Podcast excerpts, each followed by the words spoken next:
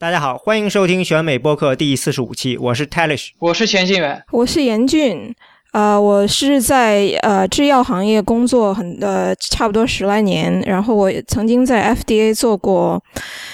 呃一年半。嗯，呃，对，这个还没有开始讲说我们今天要讲什么。哦，OK。呃，呃，今天请来了严俊，还有呃钱静远呢，是想继续一个。在三月份时候聊过的一个话题，就是当时我们聊了医保改革，对吧？那次是呃钱静远参加的。然后我们觉得这个 FDA 呢，就是美国这个医药监管的这部分呢，其实呢跟这个呃医保呢是挺密切相关的一件事情。所以说今天呢，就我就说请来了严俊，我们一起来聊一聊这个 FDA 医保的问题。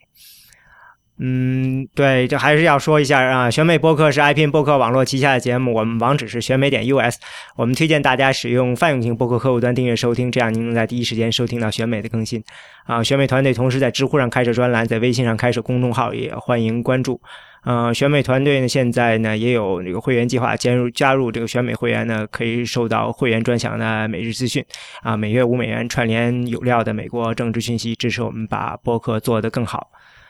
嗯，对，今天我们就聊一下这个呃，美 FDA 呢。当然，第一个问题就是这个 FDA 到底它是管啥的？它这个隶属于谁？它是一个完全独立的政府机构吗？还是说它要向谁报道呢？不知道这个呃，严军，你能不能稍微介绍一下？好的，好的，我来呃说一下那个 FDA 吧。实际上，它是是属于你可以说是半独立的，因为它的那个呃。呃，财政方面是它的 budget 是需要国会来批准的，但是呢，它这个它的职能呢是呃管理那个食物、食品和药物方面的这个安全性和审查，所以呢，它实际上是在职能上面是相对独立的。啊，我查了一下，它目前 FDA 最呃的总人数。啊，全职的职工是一万四千到一万五千这样子，其中管专管药物的话呢，是差不多有三千到四千的那个职员。啊，这个，但是这个不包括，他还有差不多有五千人是管那种呃叫做 inspection，就是就是跟食品有关，还是说这个食品和药品都在 inspection 里？都在，它是那个 Office of Regulatory Affairs 这个东西，它 inspection 的话是有各种各样工厂了，有食品的 inspection，也有检查那个药药物生产的工厂的那个 inspection。对，嗯，啊，说到这里，我们其实以前还有一期跟 FDA 有关，那期是跟太医来了合作讲这个呃 da 这个膳食指南的。嗯，其实这个也是他们管，像什么膳食，还有就是这个营养品这些，呃，supplementary 这些都都是 supplement 这些，其实也都是由他来管，对吧？呃，对，nutritional supplement 就是说是营养药，这个你在药品药药店里面买那种什么呃维他命啦，还有什么呃补药啦之类的，这个是 FDA 管。但是食品的话呢，还比较复杂，因为 USDA。呃，也管这个东西，就是农业部，所以它这个职职能不是完全一样。但是进口的食品的安全，很和嗯和就是普通市场上食品安全，FDA 还是有很大一部分的责任。嗯。对对对，我有印象，我们当时讲这个的时候，就是说的这个农业部跟这个 FDA 本身呢是有一些矛盾的，相当于是在这个，这就是为其实是那这个 FDA 它这个组织，它呃这个机构，它呃是我知道它的负责人是应该是由总统任命的，对吧？对，所以这个就是它就是一种有点像什么司法部啦之类的，它有 political appointee，就是就是被那个呃政治，比如说被白宫啊，或者是呃什么，然后他是啊来啊 appoint 这些人啊任命那个，比如说那个 FDA 的 commissioner 头头就是那个奥巴马总统啊给任命的，但是呢。他这个任期是有限的，所以而每个白宫一换人，他就要换人。呃，所以他实际上真正在做事的，还有就是做审查的，还有制定一些呃法律规章啦什么的，呃，实际上是呃 career professionals，就是说他就是长期在 FDA 工作，像长期呃，比如说审查那个药物的 Ceder 的那个。头头的话啊，Janet 啊啊，sorry 啊，一下子想不起来他名字，他就在那里面。的是 Wood Wood 啊，Woodcock，Janet Woodcock，对对对，Janet Woodcock，还有啊，Bob Temple，像这样子的那个呃领导的话，实际上已经在那儿做了三四十年了，很久了。那就是等于是把自己的这一生基本上贡献在那儿了。对，所以实际上他们是相对于独立的外面的呃，独立于外面的那个政治环境，啊，就是你管你是什么呃共和党还是民主党坐镇白宫，他他做他自己的事情，他实际上就是他的工作政治性是很小的。嗯，呃，那我正好我前一段时间看过，曾经有一个地方提到说。呃，国会曾经大概是我忘了在是在九十年还是什么时候曾经通过了一法，就是说，呃，以前的时候你说这个药品呃就是送审嘛，这个临床是呃要两次临床，然后他说国会通过法律，其实你可以用交一次就可以，但是其实 FDA 还是坚持做它两次，就是说国会你虽然通过这个法，我保持我原有的政策不变，因为你也没有强制要我改，就像你是不是就是从这一定上就是相当于说 FDA 自己的政策有它自己的一个呃就是持续性，等于就是。只要是在他自己的这套呃这个框架下，啊，当然，国会如果通过法律，呃，那个当然是 FDA 要遵守的。比如说，嗯，呃，前几年通过的 PDUFA。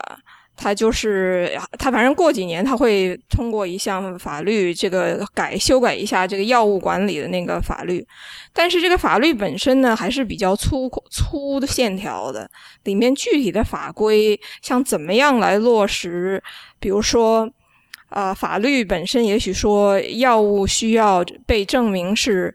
啊有效并且安全的，就是 efficacy and safety。但是法律本身并不是没有很细的说怎么样才能证明它是安全的或者是有效的，所以这中间这个具体的这个规则叫做 regulation，它就不是 law，它不是法律，它是一种法规，那就是需要 FDA 自己来呃确定，然后呃当然这个过程这法规的过程也是需要拿出来给大家讨论，像那个呃社会本社会的消费者讨论和那个。啊，跟 industry 要商量，呃，然后最后才确认。但是这个过程呢，它就不是制定法律的过程了。所以那当然，呃呃，国会它也不用管那么细。嗯，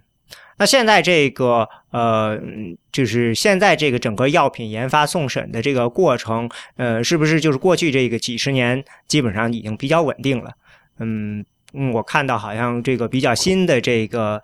呃，这个几个法好像就是说，整体上看来，呃，基本上没有改变整体的这个框架，对吧？整个这个，对它这个框架本身是没有改变的。基本上 FDA 就是，比如说，当然它也管，比如说动物的药或者是什么其他的呃 medical device，像那种设备和器械之类。但是在药方面，药和生化产品就是 biologics 方面。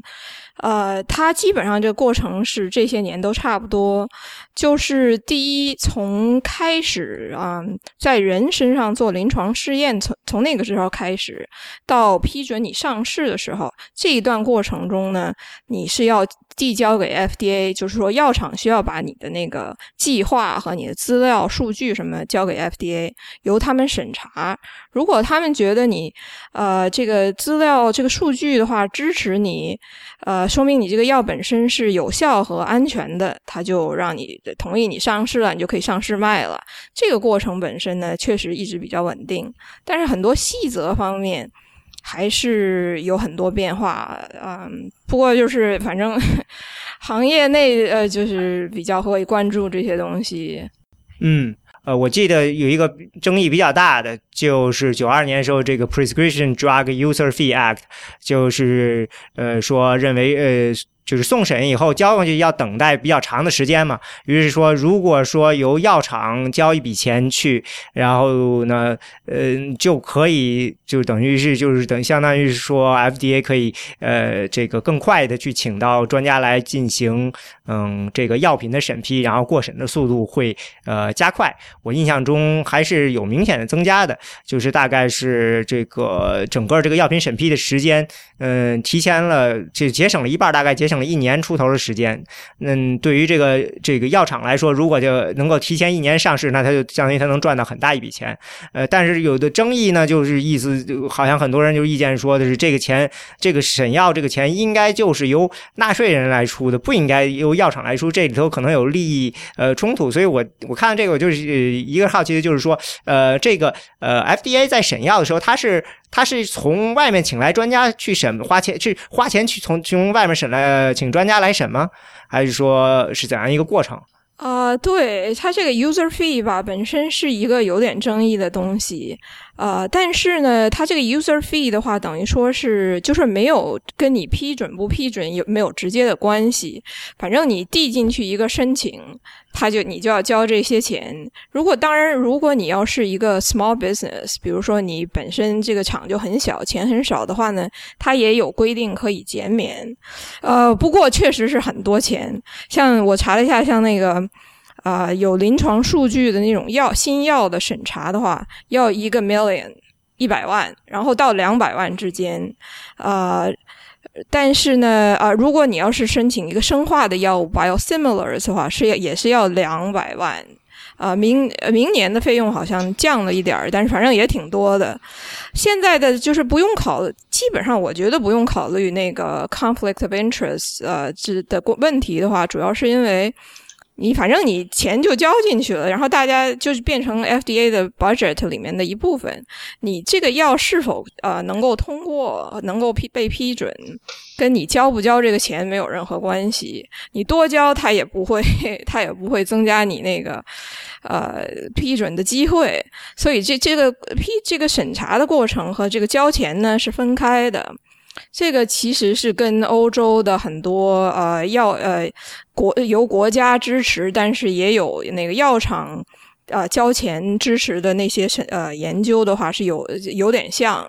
就是说你这个药本你这个钱和你这个做研究本身是分开的，所以就不太用不太需要担心那个 conflict of interest 的问题。呃，我觉得我觉得严老师已经讲的非常充分了。就是说，呃，这个 FDA 这个整个监管的过程，呃，我认为它还是相对来说比较中立的，而且，呃，因为药品监管它很大一部分程度的话，都是就是正如您刚刚所说的，很大一部分程度都是基于科学，就是对于 efficacy 跟 safety 这两个方面，呃，基于这个呃 clinical data，也就是临床实验。的这个数据来进行评估，这个药品是否具有这个呃，它目的呃，它目的中的这个安全性跟呃效用。所以呃，所所以所以我认为呃，FDA 呃，它其实是一个呃非常技术性的机机构，并不是特别能够受政治气候或者呃商业利益的影响。嗯，我其实哎是就是好奇一个，就是说，呃，他们你刚才说这个评审一个药，比如说要花一两百万块钱，他这个钱都花在哪儿了？因为我看到的是，就是说，请这个 panel 请一个 panelist 好像是两万五千块钱。对对对对对。实际上，审药审查这个药物，主要大部分的工作是由 FDA 的雇员来做，他那个。呃，比较重要的一个部门就是 CEDAR 了，呃，CEDAR 就是 Center for 呃 Drug Evaluation and Review，所以呢，它这个它这里面请了很多的是呃，就是有医学和药学方面的这个，就是他的那个。经验，呃，他是 physician，他是呃 medical doctors 或者是 pharmacist，他有这个呃背景，他有这个教育背景，他可以用来，而且还有很多经验，所以他就来用来审查这些医学方面的呃数据。呃，主要是通过是他们来做这个审查工作。呃，在新药如果是一个新的药，就是这个这个呃分子本身以前没有被批准过，呃，他会召开一个叫做 advisory committee，这个实际上是一个公开的那个会议。呃，一般一个 panel 上面大概有十来个人，他是请的主要是这个方面的专家了。比如说，你要是是这个药是个癌症药，他就请很多癌症方，请一些癌症方面的这个呃 special 呃专家，然后来讨论。但是里面必须还要包括一个代表消费者的那个。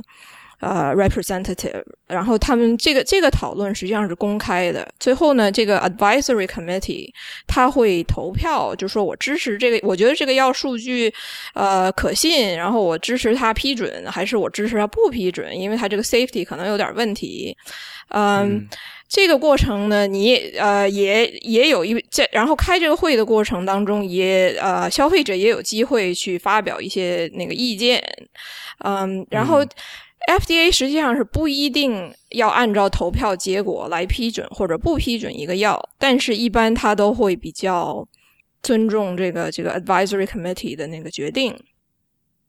那你说这个公开指的是现场可以有人旁听，还是说讨论的记录会事后公开让大家去看？呃，大家可以去公开啊，而且那个就是记者，呃，访像那种什么，呃，大报的记者，或者是行业内的那种，呃，就是呃工业方面的这些，都可以去旁听啊。这些是对大众公开的 advisory committee，你可以在 FDA 网站上面找到那个时间地点。对他，他呃 advisory committee 的这个呃 meeting minutes 跟 meeting summary 是会公。是会公开在他的呃网站上面的，就是他整个一个呃就是会议记录，所以呃这是一个非常透明的过程。嗯，哦，我看到了，他这个 FDA 自己的估计是说的是，如果他审药的过程呃就是说拖一个月。对于这个药，假设这药能通过吧，可以说对于这个药厂的损失，它估计平均是一千万美元。所以说，对，拖一个月一千万美元，你做做这交两百万，让呃加加快这个东西，呃提能够提早十二个月，比如说通过，这就是一亿多美元。其实就是，当然前提是这个能通过了，嗯。对，而且另外的话，就是一般新药的那个研发，尤其是临床研发过程非常烧钱，所以以现在的估计已经是有一个 billion，一个或者是一点五个 billion 要要才能让一个药通过。这样你交他一一百万两百万的那种申请费，真是九牛一毛，所以他不太会在在乎这个。嗯，呃，对，而且就是呃，关于这个 FDA。呃，审药的这个工作量，就是一般来说，这个三期临床实验最后积累下来的一个报告，呃，平均会有十万多页，就是呃一一一般一般，如果从页数上，呃，往动辄会有十万十万多页的这样一个呃科学的这个报告，所以可以就他他他的工作量是非常大的，所以我我觉得这个他在审批。呃，不管是审批也好，征收 user fee 也好，它所滋生出的费用之巨大，呃，是可以我所以所以所以这个呃 user fee act，呃，它的通过是可以理解的，因为它确实它的这个呃，尤其是审这种 brand name drug 一种呃非一一个新的分子是它所需要做的这个这个呃呃工作量是很大的。对，那。既然允许你交这钱，那是不是暗示着就是 FDA 本身的这个工作量大，它的人手其实不太够呢？嗯，它实际上是这样子，就是说，它当时那个 user fee 的它之间，就是等于说是呃制药方面和这个监管方面的呃协议，就是说你交这个 user fee，然后我保证在一年之内。就是你是从你交交进去这个 application 的时候，到我决定是批准啊，还是不批准啊，还是需要更多数据啊？你给我一年的时间，我在一年时间里面一定答复你。啊，所以他就雇需要多少人，他就雇多少人这样子。对，嗯哼。然后，而且如果要是这个药比较紧急的药，比如说是一种救命救病或者一种特别新的药。呃，实际上它还可以缩短到六个月到九个月。我还有一个比嗯，就是关于这个基本的这个送审的一个基本的问题，也是今年大选中冒出来的一个问题。就初选中的时候，呃，攻防两面，我印象中 Ted Cruz 还有别的候选人都提出来说，呃，为什么就是欧洲一些发达国家，他们已经过审的药，呃，应该就直接就可以呃在美国用了，呃，这个就进了，不应该不需要 FDA 过审。但是 FDA 似乎不认同这种呃观点，嗯。这个，嗯，你有呃觉得这个是不是呃他们这个候选人说的这个话，他这个建议靠谱吗？是这样，就是说，呃，单从欧洲来看啊，就是我们不提加拿大，这个欧洲的药监部门叫 EMA，呃，European Medicine，呃，Medicines Agency，呃，是这样，就是一种新药在 FDA 送审和 EMA 送审，它的流程是非常不一样的，无论是从这个，呃，这个这个这个审这个这个审这个药的一些呃科学上的一些呃流程标准，包括它的这个呃所要提交的文件的这种格式，需要提交哪些哪些指数跟数据，哪些呃哪些有关药效的那些指标，呃，F D 跟 F D A 跟 E M A 这两个。呃，不同的药监部门，它所要求，它它的具体要求是的差异是非常巨大的，所以这就导致在呃一一种一种分子是完全一样的药，呃分子是摄入方式完全一样的药，在送审 FDA 跟进入欧洲市场这两种不同的这个进入这两种不同的市场的时候，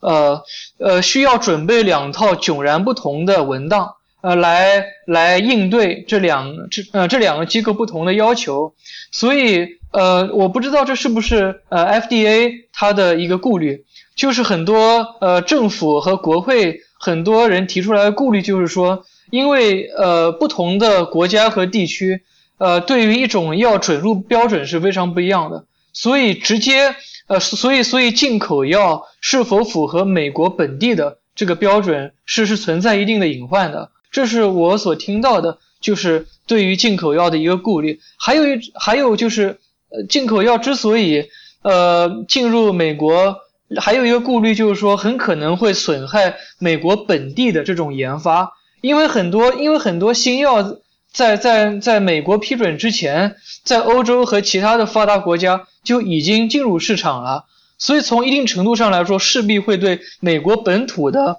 呃药品研发和生产。呃，造成一定的冲击，这样的话，呃，这这样这样的话，呃，无无疑于会压低这个美国药美国药医呃美国医药公司所生产药品的价格，让让它呃这个减少它进行未来药品研发的这个财财源呃财呃财政的来源，所以呃基于这样的顾虑，呃，在今年的美国大选中，对于这个。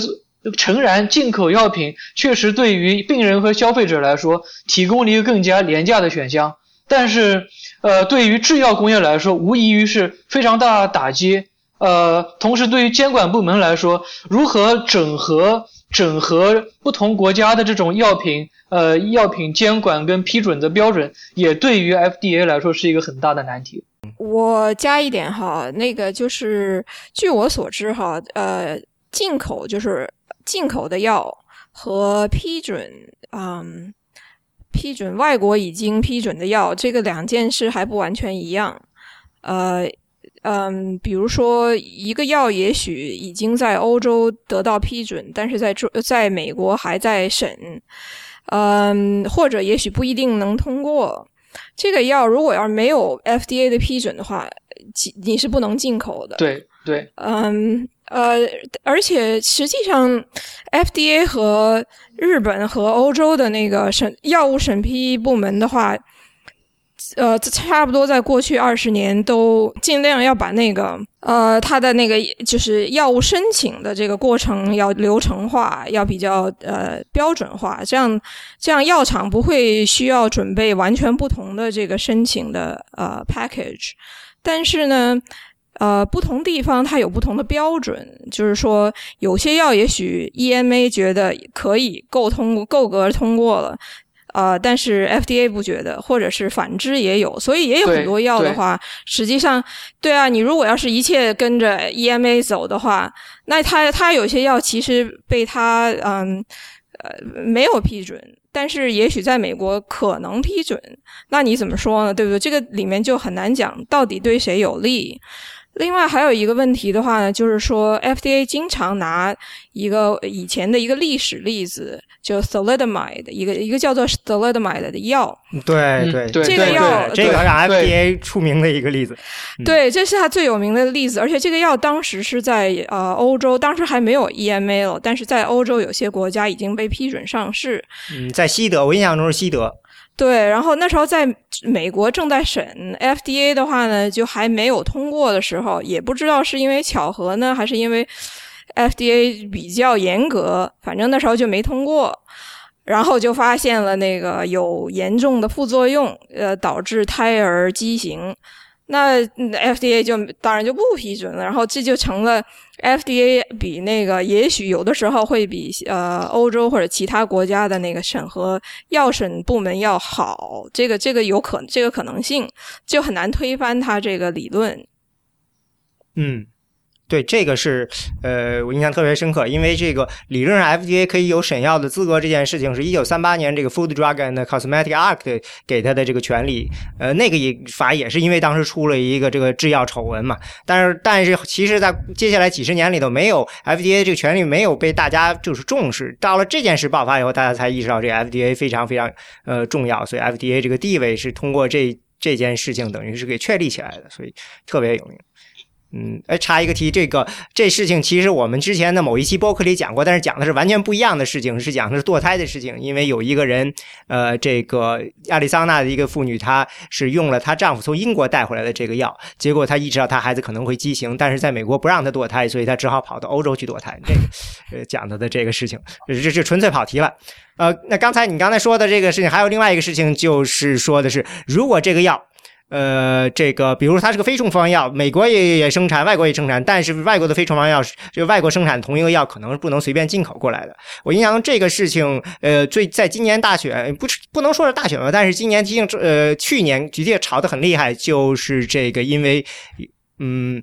呃，这个 Martin Shkreli 这个他是呃他是买了一个药厂，对吧？呃，就生产的是一个等于非处方的一个是呃，它是一个癌症药，对吧？化疗药，呃，跟化疗相关的药，是一个是一个防止寄生虫的，就是一个呃防就是一个对抗寄生虫的药，就是对抗呃不对抗疟对抗疟疾的药，应该是一个对抗疟疾疟疾疟疾和其他寄生虫的药，嗯。但是因为美国就那么个药厂生产，它一下把价钱翻了呃几百倍，那大家也没有办法。然后有人就提到说，那其如我我如果从亚洲的药厂进口这个药才几块钱。那为什么不能进口？呃，这个情况，但当时这个事情也就被提上来。而且我曾经看到，就是说有节别的节目就说，其实美国现在有很多的这种邮寄服务，他们就是从这个欧洲或东欧国家，主要是东欧国家或者亚洲的一些国家去把这个呃这种非处方药就给寄过来嘛。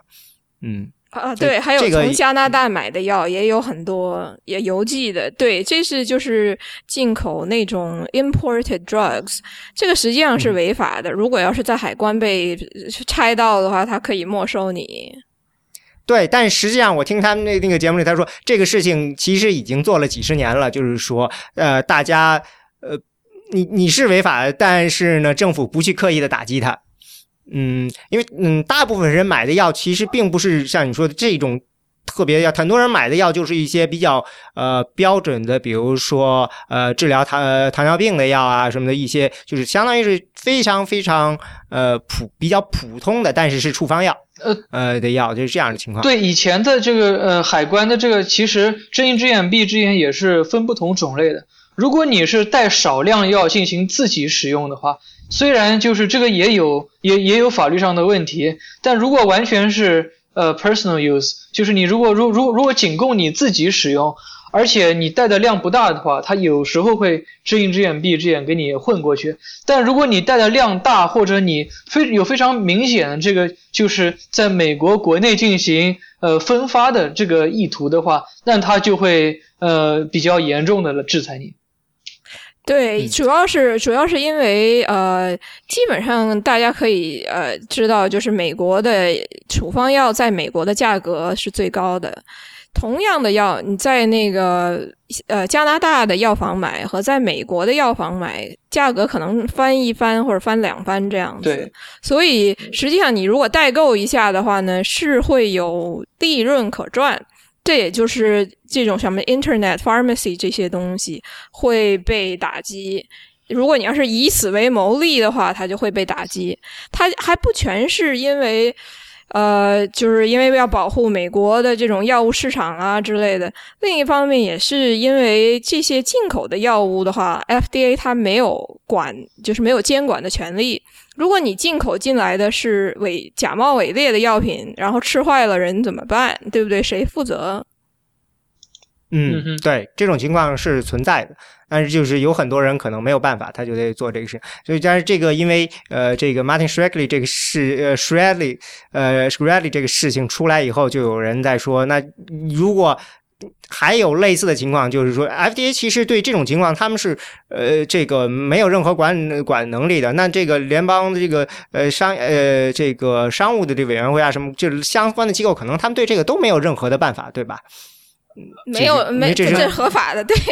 对对，其实就是我们可以看到，Martin Martin Shkreli，呃，这个人呢，他最后被逮捕的原因，并不是因为药品涨价，而是因为他涉及金融诈骗。因为他这个人，他并不是呃医药背景出身，他是一个基金经理，他用了三个不，他利用三个不同的金融实体，他是一个 hedge fund manager，他是一个对冲基金的经理，他是通过他其实他最后遭到诉讼，是因为他。设计了一个庞氏骗局，以吸纳投资者的资金，呃，而入狱的，而并不是通过这个，呃，百分之五百分之五万的这么一个，呃，这种药的这个涨价而有任何违法行为。不过，就是当然，因为他做了这个涨价，所以引引引起了金融监管部门的警觉，但他并不是直接因为这个原因而遭到刑事诉讼的。另外就是他这个还就是一个药，他就是他作为就像你说，他是个外行，然后他呢觉得这是有暴利可图，他就把这个 Turing 他就把这个买下来了。这个药厂，那另外一个这个药厂就是个大药厂了，就是那个 v a l e n 对对，嗯。他这个好像也是做了类似的事他就不停的买下其他的药厂的，然后呢加价。他现在他的有好几种买下来的药，好像都是涨了几百倍的价格，呃，不是几百倍，是百几倍，百分之几百嘛，所以就相当于是就是二到十倍这样的价格的涨。而且呢，他自己其实根本就没什么研发投入，他就是靠这种方法并购，并购完了，他等于是看中了对方的这个呃知识产权，或者说是类似的这样买把这个。买下来，然后呢，大规模裁员，然后就等于是把他们的这个药啊或者什么的，就就使劲的卖赚钱嘛。我印象中，他买他是零四一九二零一三年他买了博士伦，把博士伦买下来以后，他基本上把公司百分之七十五的员工都裁掉了。对，就是属于这种。嗯，这个可以说，我觉得也是属于今今年这个大选，或者说呃，跟大选或者是是政治上风风头比较，呃，矛头比指向比较紧的一个方向，就是，而且他还是通过买了一个加拿大药厂，把自己的这个呃，等于是总部搬到加拿大去了，为了避避税，又避税又涨价，但是好像政府现在看起来没有什么办法。对，呃，其实其实我我想就是呃，补充一点华老师说的。就是说，呃，一一方就是关于金融和对冲基金涉入医药行业，然后做一些这个不合法但是呃也有违道德的事情，这个其实近年来并不罕见，而且呃而且他的手段不仅仅在于呃买这个药厂，然后把这个药呃把这个药品高价出售，还有一种呃基金呃在医药行业的一种常见的牟利方式就是。就是知就是呃，大家都知道这个处方药它是有专利的，就说有一些呃基金背景出身的基金经理，他会收购这个小药厂，然后对于这些呃呃品牌药或者新药的专利呃进行骚扰式的诉讼，让呃让这些就是呃对对对很多这个有专利的药的这个专利的合法性进行质疑。然后送上法庭诉讼，让然后让这个这些专利，希望这些专利失效以后，他们这些小，他们这些他他们控制下的小药厂，呃，所呃生产的派生药、衍生药能够非常快速的进入市场。呃，这个也是呃近近近年来，就是二零一二年的话，这个国会修改了这个呃一项法案，呃，对于之前的这个呃监管呃派生药，也就是呃一这个这个 Hatch-Waxman Act 进行了挑战新药专利的这个机制进行了一定的修改，让这个呃一些。呃，能希望希望挑战这些新药专利以牟利的这些人更加有利可图了啊！对你说的这个 Hatch-Waxman 是一九八四年的那个法案对这个一九八四年就呃，这个一九八四年这个 Hatch-Waxman Act 是规范了这个呃与与这个呃与这个呃新药呃这个分子式跟效用比较相似，用所所谓的 generic drug 的一些呃。这个批准监管进行了规范，呃，但是它其中有一个条款，就是说，呃，对于新药的专利，这个 generic drug manufacturer，就是一些派生药的呃一些厂商是有权提出诉讼的，呃，如果他能够有足够的证据证明这些专利其实是已经是这个药呃医药界呃公诸于众的事实，所谓的 prior art，呃，就是呃不足以让他申请专利的话。那么，呃，这个呃，这个专利以及这个专利所衍生出来的这种新药的，呃，能够能够垄断整个这个制制造的这么一个期限，那就可以受到挑战。所以就是呃，二零一三一四年有很多基金经理出身的这个呃人士，他们通过各种几呃发起几十宗甚至上百宗骚扰性的诉讼。把所有市场市场上依然受到专利保护的新药，呃，一个一个告上法庭，挑战了个遍，然后希望能够赢这么几个案子，然后让他们呃所所生产的衍生药能够快速的进入市场，然后通过价格优势来来来牟利。这也是一另外一种就是与呃是 c r e d i 这个案子相关的金融背景的人是在在在在医药界牟利的一种常见方式。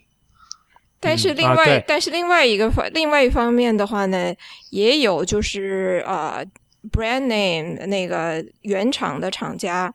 呃，给 generic 的厂家付钱。让你呃推迟上市，因为就是像你刚才说的这样，对，呃早一天多卖一天，你这个这个原厂药它就可以多赚一天的钱。呃，有的时候因为原厂药价格很高了，所以呢，有时候多卖六个月，它就会赚上 a billion。例如，所以有一些那个原厂的话呢，它就呃等于说它就 pay off 那些啊做做 generic 的药厂。让它推迟上市，这样的话，你呃，病人要多付钱，实际上是保险公司要多付钱。对，只能买原厂，就是延长了它的垄断的时间。对，这个也有，所以呢，两方面都有。对对对，嗯，好像是有专门做仿制药的公司，但是其实有些很多大药厂自己也就是为了。对付对手，他们自己也会故意的去做仿制药，嗯，等于是反正是一个挺复杂的一个竞争体系。对，因嗯，那我们现在再谈一个，也是今年大选中比较火的一个话题，不光是大选，这政治上就是呃，这个关于这个止疼药。止疼药的滥用造成的现在的这个美国这个呃，就等于是毒品呃服用比较的泛滥，尤其是在白人中吧。呃，好像这个今天这个我们今天录音是八月呃六号，对吧？拍六号，今天是在 New Hampshire，这个 Donald Trump 还在演讲，还在说，呃，我上了以后，我保证不会有任何毒品进来了，我要 build 造墙，这样你们就不会就会免免于这个呃这个问题。但是就是不管怎么说，这说明这是一个呃挺大的一个问题。嗯，我看了看，好像这个涉及到很多这个呃药品开发。中的一些问题，尤其是这个这个止疼药，就是我看了看这个事情，好像最早的时候是呃一个就是 Purdue Pharmaceutical 它开发这个叫 oxcontin 这个止疼药的事情，这好像还是一个挺有意思的一个案例，就是当年他好像有一段时间他的经他的这个厂子做的就专利都过期了，还很那个，于是当时他们想做个大的，就做出了 oxcontin 然后呢，呃，这个是一个新的呃止疼药，然后他宣称这个止疼药。呃，没有不会有上瘾性，结果呃，让很多医生就改变了整个美国这个医生这个开药的这个习惯。但是现在后来发现，嗯，这个成瘾性还挺大的，还是说就是怎么着？然后最后呢，很多人戒不掉，最后又碰上正好是这个墨西哥来的这个毒品海洛因的质量呢，呃，明显提高，价钱又明显下降，结果就变得就是等到收集不能再。就是止疼药在买不到的时候呢，就开始服用毒品，就形成了这样一个呃，大概是过去一二十年一个不知不觉的就过有这么过程。我印象中好像最后这个 Purdue Pharmaceutical 还因此赔了一大笔钱，因为政府就是起诉他。实际上这个事情是很复杂的，呃。一一两句话也说不清楚。从 FDA 的角度上来讲的话呢，它实际上没有权利批准或者不批准一个止痛药，因为你这个药，它就是从 FDA 的角度上来讲，一个是它有没有效果，它们有没有效果是，呃，比如说控制，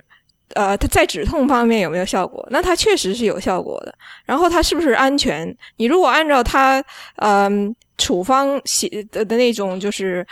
users instructed，你叫你怎么用你就怎么用，那样的话呢，它确实是安全的。它这个这个风险的上瘾的风险的话呢，实际上，呃，也可以也是需要考虑在其中，但是不是主要考虑。所以 FDA 本身并不能禁止这个药不许它上市，但一上了市以后，那病人怎么用或者怎么滥用。就不在它的这个监管范围之内了，而且实际上，OxyContin 主要它这个问题是说，原先那个吗啡类型的药的话，它是这个这个剂量是有限的，所以你一粒一粒吃下去，呃，它这个 OxyContin 之所之所以为什么会很容易上瘾，是因为它在一粒里面有很高剂量的那个吗啡类的药，所以你。也也，他当最初是就是他把它拆那个把那个那个药片给碾成粉末，然后把它吸进去或者整个吃进去，这个一下子就很嗨。虽然它理论上它是做成缓释，对不对？对，理论但是有人可以把它碾。对，是这样子，所以才会。但是这些年实际上没有那么严重，就是说确实一直都有呃此类药物被滥用的现象。为什么最最近这几年突然一下子高涨？这个其实还是没有完全得到解答的问题。嗯，对我，他现在其实好像配方已经变了，而且他现在已经是没法碾碎的这种，就是叫做 non-crushable form 了。嗯，对对，嗯。但是其实这个问题到这个时候，就是它二零一零年推出来的时候，我觉得这个问题似乎好像已经变得比较严重了。因为这个，我看这个前几年的时候，关于这个的报道就非常非常的高。嗯，好像就是从二零零零年到二零一零年的这部分，所以我有一个怀疑，是因为呃这个事情现在被受到重视，是因为呃受害者呃更多的现在是白人了。我觉得是有这样一个情况的，因为在最终变成了一个白人在大量吸毒的一个问题，所以这个可能受到重视会更。当然，我是这么感觉的了。因因为因为呃，关于这个药物滥用的问题，就是呃，不同的这个族群有不同的药物滥用的方式。这个像像西班牙裔或者黑人，往往不会通过通呃开处方药，然后滥用这个以合法途径。呃，就是获得的处方药的方式来滥用这个药物，往往就是呃黑呃就是这个威胁黑人跟西呃西班牙裔社群的主要主要的问题是非法毒品，就是那些像海洛因或者呃吗啡或者呃这些非法的呃从呃呃偷运偷运进国境的这些毒品，对于是是对于这几个就是在历史上。呃，处于劣势地位的族群的呃主要的威胁。而这个关于 OxyContin 或者其他的呃吗啡类呃吗啡类药品，呃这这些这些本来本来呃有这个呃经济实力或者本来通过这种途径获得药物的这个群体本来就是有一定社会呃社会阶层以上的这样一个群体，而这个群体往往呃往往是以白人为主，所以如果所以华老师您刚。呃，说的这个是，呃，确实，我认为是，呃，是是有一定道理的。就是通过这个途径来进行毒品滥用，并且获得曝光的，往往都是就是白种的病人。还有一个理论的话呢，是说，就是差不多在二零零零到二零零一二零一零年这一段这个十年里面，呃，在中部和南部，就比如说。呃，比较多白人区的那个那些地区的话呢，特别流行的毒品是呃 methamphetamine，就是冰毒。然后那时候就是因为问题很严重，所以呃有很大就是很很强的打击。呃呃，警察和 DEA 方面都都是呃禁禁毒禁的很厉害，所以就把那个。呃，像那种做 meth lab，就是专门生产那个 methamphetamine 的那种，家里头什么在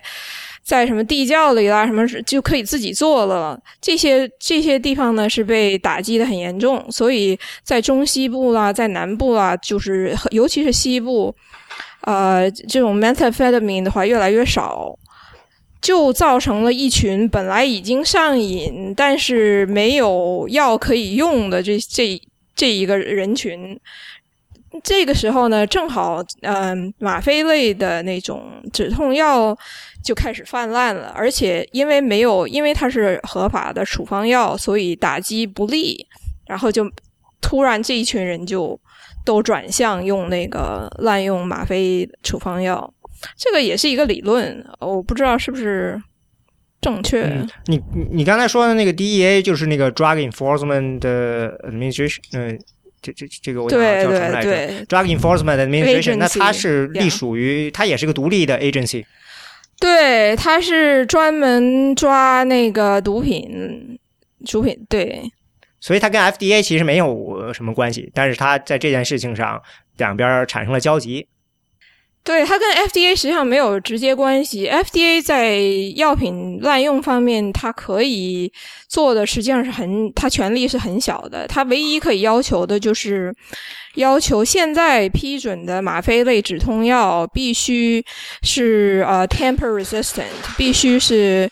呃，就是你把它 crush 了以后，你把它碾成粉末了以后，它就成胶状，这样它那个呃有效成分不能马上就释放出来，这样你就不能用来吸啊，或者是注射啊什么之类的。另外，我看它还有一个说，呃，这个关于止疼药的有一个 Schedule Three 和 Schedule Two 这样的一个呃区别。对，这个是大概是怎么回事？这个是说的是服药的一些规则上吗？这个实际上是 DEA 来管，实际上还不是 FDA 来管，而是 DEA 来管的。就是就是一个药，它根据它的上瘾的可能性，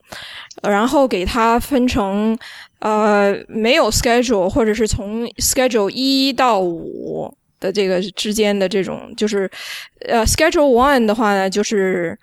特别容易上瘾，或者是没有什么治疗效果，所以基本上没什么可用的。呃，Schedule Two 的话，实际上它是有对于呃写处方的医生和那个开呃发放这个药的那个药房都有很高的那个要求，你要把它记录的很清楚。我哪天哪天哪个医生开出来处方，然后我要呃给给哪个哪个病人。多少粒可以吃多少天，这些都要记得非常清楚。然后你 DA 可以经常来查你这个，并且把这个数据备案，这样他就可以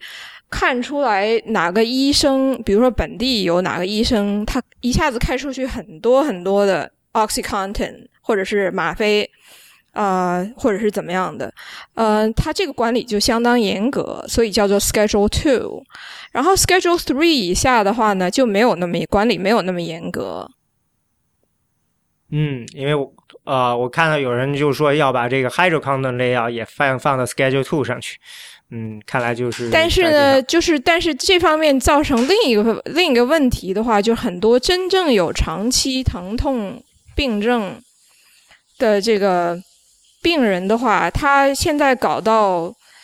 正常通过正常渠道搞到止痛药，越来越难度越来越高，对不对？你损也损害了这些人的嗯利益。但是他们。把它设成 schedule two，呃，的确也是因为当初有很多人的确是通过自己的关系从医生那开了太太多的这个奥斯康内，然后把它转卖。嗯，我估计是就要不得不把它给控制起来。那好，我们现在接着再谈，还有一个问题，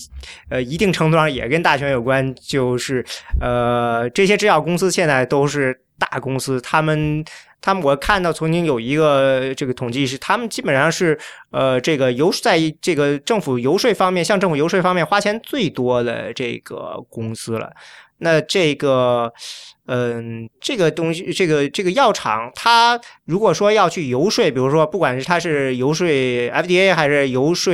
国会，呃，主主要目的是干什么呢？呃，就是这这这这个，我对于这个呃医药公司的这个呃游呃游说的这个目的，就是说，我我之前的话，呃，我对于就是它的一个最大的一个行业团体就是 pharma，就是我曾经呃有过一些接触，就说 pharma 它是由呃它主要是由这个原厂或者就是研就是药品研发呃研研发新药的这些厂商所组成的一个。呃，行会或者说是利益集团，呃，它的它其实它的游说的这个目的其实有是是很多元的，就是说上我我我们之前已经谈到，就是说一方面是关于呃药品监管，就是他希望呃国会能够在立法中呃提出一些呃在药品监管上面呃有利于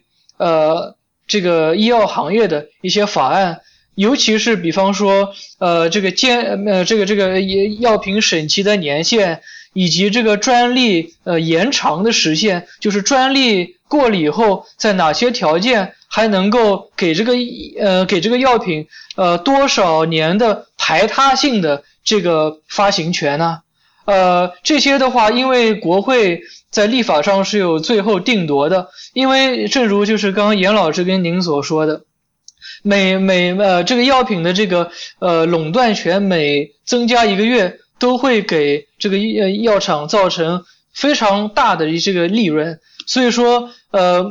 ，pharma 它呃用非常非常多多的人力跟财力，都希望能够呃国会出台一些法案来延长这个呃原装厂商药的这个在市场上的独占的这个呃分销权。呃，这是这呃这是一方面，然后还有一方面就是如何处理与这个医生与呃和保险公司的关系。就是说，大家呃知道，就是说这一一一个药品价格，它的这个呃纸面上定价，并不代表它呃最后呃保险公司给药品给付呃真正真正支付给呃。呃，这个这个药厂的实际的价格，而且呃，往往就是在呃药厂与保险公司谈判之后，他最后呃敲定下来的这样一个价格是远远低于这个药品呃药药品的名义定价的，而且同时各大药厂也需要与政府那些公共福利的那些医药呃医疗项目，比方说 Medicare、Medicaid、CHIP 或者 Veterans 呃这种。这些这些公共公共的这种医疗保险进行一些药品的定价，往往这些公共的这种医药部门，因为它是它的它背背后有这个呃政府的这个行政支持，在与他们的谈判中，药厂所占的劣势是非常大的，往往呃政府的公共呃公共医疗的这些保险会以某些药具有。一些呃非常呃具有非常显著的这种公共福利，或者对于弱或或或者对于这些呃 Medicare Medicaid 这些覆盖的人群有一些显著的好处，所以在这种药品谈判中，呃药厂筹码其实是很少的，所以很多呃就是大量的这个游说的这个呃精力，往往是在劝说国会呃来呃制约，或者说在在在在在药厂与 Medicare Medicaid 谈判中，能够给这个药品呃就是呃药厂的一些一些宽限。这个是我所知道，就是之所以医药公司在这个国会呃需要有这么大投入的这个原因。对，尤其是因为就是呃，像钱静远说的，呃，尤其是因为 Medicare 和 Medicaid 实际上是呃呃政府花钱的很大一部分，在在这上面花的钱，而且会越来越高，所以国会的压力就是要削减。这个费用对不对？在 Medicare 上面的钱要花，越花花的越少越好。那怎么在什么地方砍呢？就是那就砍药物价格喽，或者是少 cover 点药喽，或者怎么样的。所以这它跟药厂的利益当然就相对了。所以药厂需要说服国会不要砍这个这个在药方面的花费，所以当然是必要的。对对。呃，因为就是呃呃，比方说以 Medicare 为例，呃，Medicare 与药品有关的这个覆盖主要是 Medicare B，呃，跟 Medicare 就是 Medicare B，它呃它有一个关于呃哪一些哪一些种类的药品是能够纳入这个 Medicare B 的这个定价，而 Medicare D 呢是纯粹的是一个关于药品的一个保险计划。就是呃，这这些纳入就是这些这些纳入 Medicare 的这些这些这么一个呃受保范围的这么一些药，往往会呃往往对于药厂是不利的，因为政府会政府在谈判中往往压低价格，或者在这种 formulary 哪一步就是关于这个呃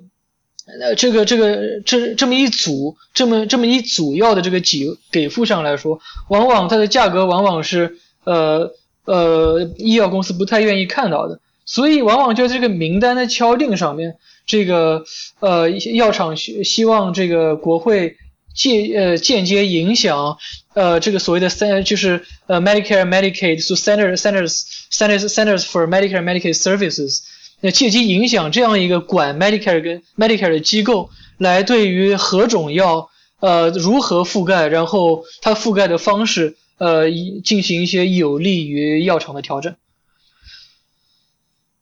嗯，因为我这个提到这个事儿是还是跟 FDA 有关，是因为我看过一个丑闻了。这个方面要 关于药的丑闻还挺多的，发现有一个丑闻是关于这个呃这个人工膝盖吧，还是好像是膝盖。呃，然后这个是 Region 的做的一个结果呢，FDA 一直没批，然后他们通过国会游说，让呃游说了几个议员去给 FDA，等于是有点像是在敦促那边似的，结果最后 FDA 就把它给批了。批完了以后呢，发现这东西不工作，然后过两年又只好又撤掉了。所以，呃，就感觉就是说，似乎呃很多药厂也在试图，当然这个不是药，这个是医疗器械，等于就是说。嗯，对，当然肯定有人，这这些都是合法，就是通过那个你的意愿，对吧？比如说我们这个厂，它开在。嗯，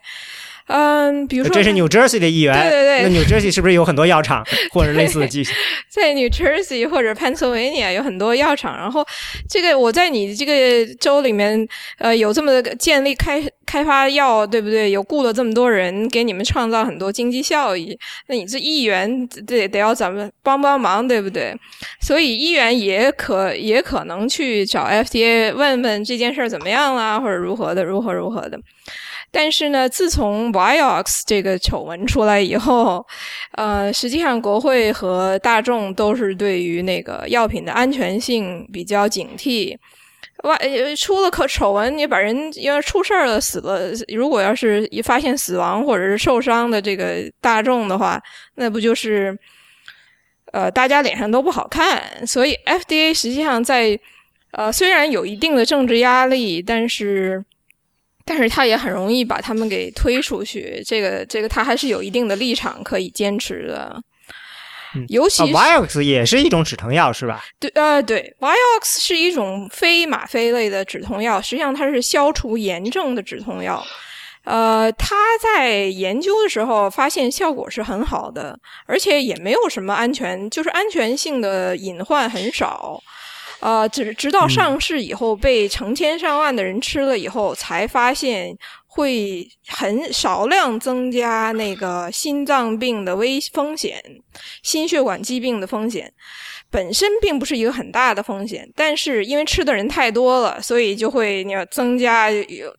几千个心脏，每年会增加几千例心脏病或者心肌梗死的案件。然后后来又发现呢，原来 Merck 在研发的过程中其实有看到这个安全问题，但是他是也隐瞒了数据，他把数据藏起来，就藏在海量的数据里面，FDA 就没有注意到，然后就拿出来了，然后结果就是这一万页纸放放在里面，你就。是，而且他那个做的是做临床试验就几千几千人的试验，这个数据在那里，他没有把它拿出来给你看的话，很容易漏过去，所以就是很大丑闻啦，对不对？出来以后大家都很，呃，FDA 也不好看，然后 Merck 也很不好看，好像罚了十亿美元是吧？对。所以呢，就所以那个之后的话呢，国会就通过新的一套法律，就是说要求 FDA 建立专门呃审查那个 safety 的一个部门。呃，从那个之后的话，FDA 对于安全性更小心了。那它通过新药其实难度还更高了一些。嗯。那就就是因为这个一些这个丑闻，所以呢，让大家就是这个后来的人就做同样事情就比较难。对，但是也确实是让新药的通过批准的那门槛又高了一些。嗯哼，对。就关于这新药的这个，呃，那像这个药厂，我记得我如果去看医生，经常会有医生就是拿个药说这是呃新药什么试用的，你先拿回去试，这是不是也就是说也是一套成体系的这种呃推销的这个药厂推销的这种，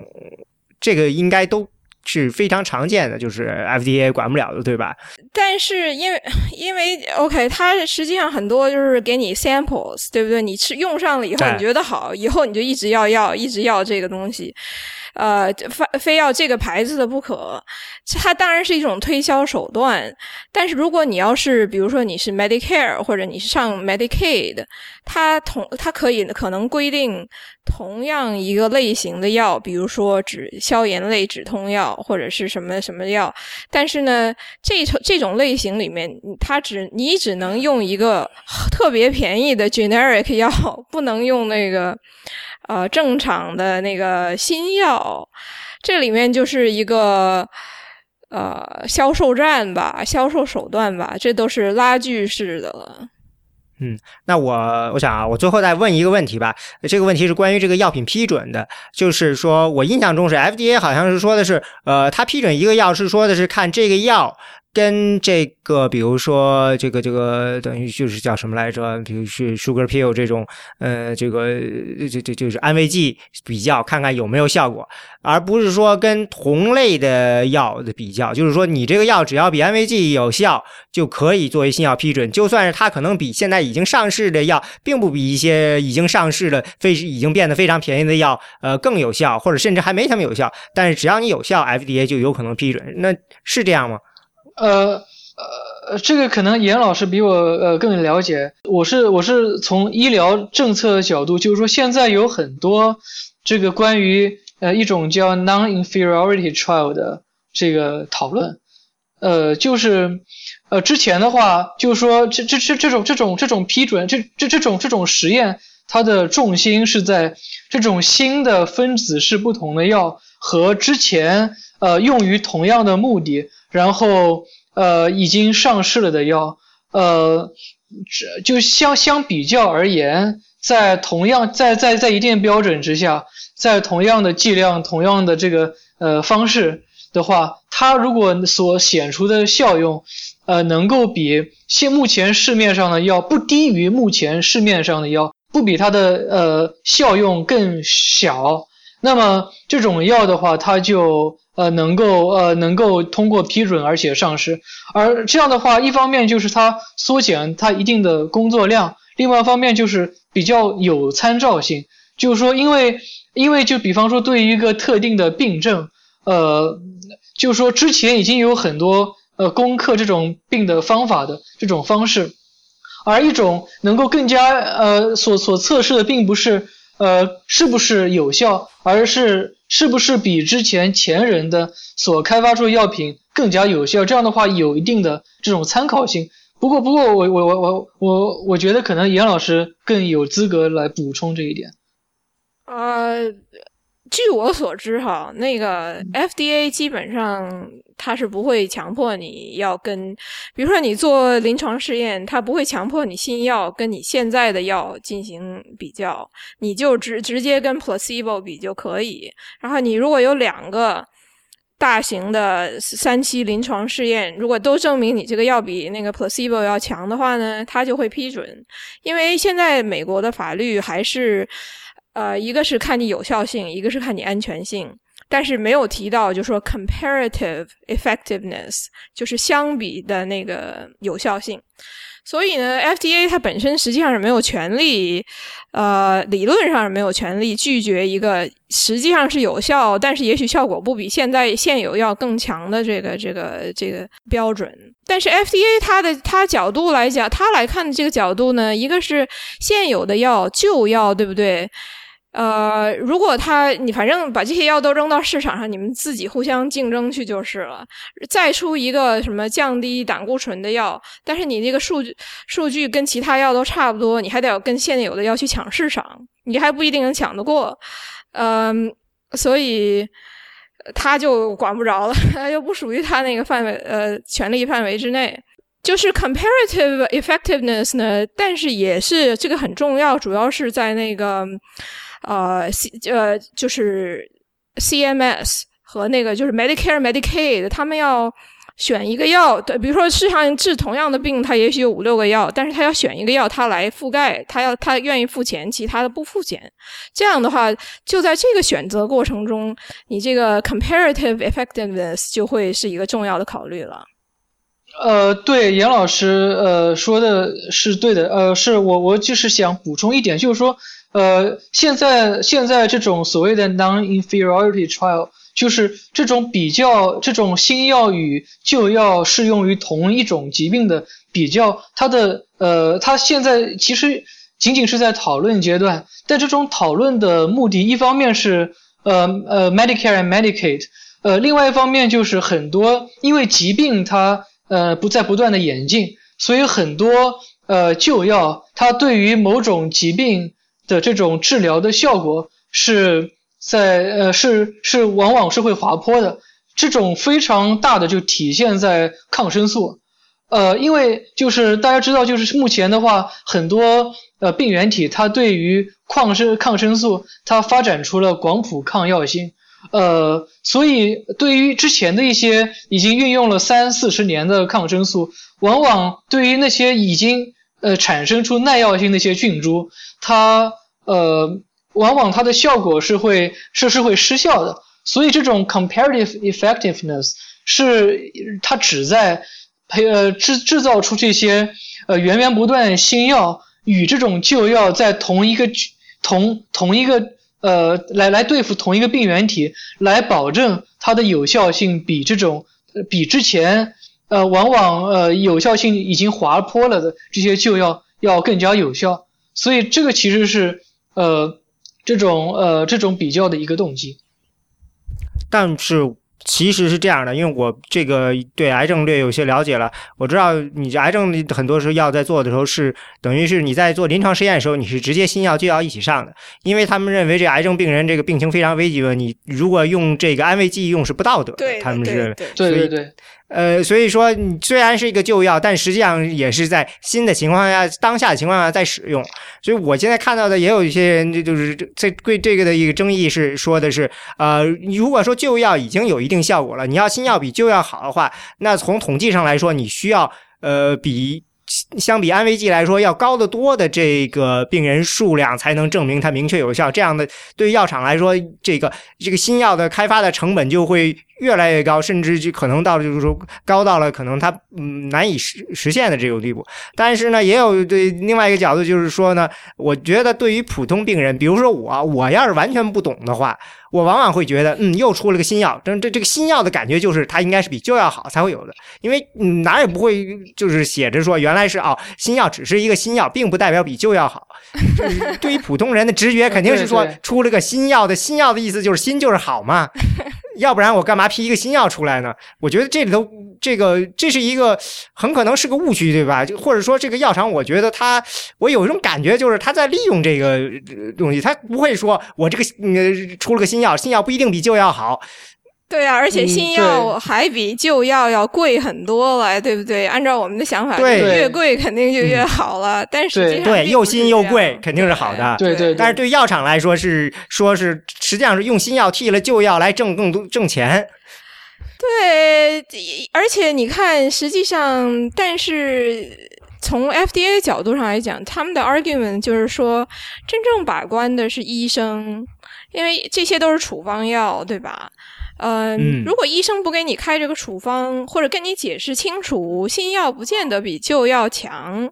而且旧药反而有一个优点，就是它在市场上已经被成千上万的人吃过了。如果有什么严重问题的话，早就发现了。你新药的话呢，只有在临床试验里面被几百个人用过，所以实际上，要不然你看，比如说 Vioxx 刚出来那几年，对不对？它是真正有什么副作用啊什么的，还没被发现嘞。所以实际上吃旧药反而比吃新药很多时候还要更安全的很多。但是呢，现在我们的机制就是，嗯，依赖那个医生来把关，而不是病人自己去选择。这个让病人自己去选择，对病人的要求很高啊，是不是？所以要所以需要医生来把关。但很多时候医生也不见得真的就有那个耐心跟你解释。对啊，我这就是我刚才为什么提出问题，因为我觉得我去医看医生说，医生经常就是叭扔给我一个这个，嗯，这个是新的样本，你试试这个，这药还挺贵的呢，但是反正这是样品，你先用着吧。但是他也没有解释说这个药，他的意思就是你感觉好了，你就回我回头就可以给你开，就这样一个感觉似的。对，而且这其实就是因为很大的这种处方权在医生手上。也就是促使一种非常具有争议的行为，就是药药品厂商直接在电视上投放广告，来影响就是病人病人与医生之间的协商，就是很多就是大家看就是很多这个电视台会播这种处方药的广告。其实，之所以呃，好像只有美国和新西兰两是两个可以播处方药广告的发达国家。它这个之所以有争议，是因为病人他在没有这种专业医药知识的情况下，可能会受到这种广告的影响，进而扰乱医生的这种呃医生的这种呃判判断权。所以，这这从当当当然就是支持。支持他的一种观点就是说，呃，一个医疗角色本来就是应该是病人和医生之间共同做出来的，呃，因为有时候不仅要考虑到这个药效，同时也要考虑到它的性价比，所以说，包括它的这种真真真正的价值，所以说，呃，很多包括医药和行业代表认为，呃，直接先在电视上投放广告，可能是能够让病人的话语权呃有所增加的一种方式。不过这依然是个很有争议的话题，而且还有其他推销办法，比如前前些年吧，九十年代特别厉害，就是大药厂他会把一些医生请去，呃，游山玩水，然后又给他们吃好的，给他们讲讲课，实际上就是推销他们自己的新药，呃，好像比比别的药都好，实际上呢，就是一种推销行为了。这个呃，实际上那时候呢都是合法的，后来呢就变成一种 anti kickback 那个法律不允许，所以就很多药厂就被罚了，而且罚很多钱。对，好像推过通过了一个叫 Sunshine Law 来让这个医生需要去公开这些信息，是吧？对，这都是因为这都是因为以前做了很多广告，然后卖很多新药，导致这些什么医疗和药物价格直线上升，最后大家不满意了，对不对？然后就立法开始，呃，希望缩减这方面的问题。这就就跟我们看药品广告的时候，里面总是最后总是会飞快的念出一大串的一些 这些额外的要注意的信息啊，什么估计都是 FDA 或者哪儿规定了的，你需要把这些东西都要。FDA 确实管这些东西，就是他管你那个 promotional，你做 promotion 呃也有一定限制，不能什么都说，对不对？他这个 FDA 也管这个。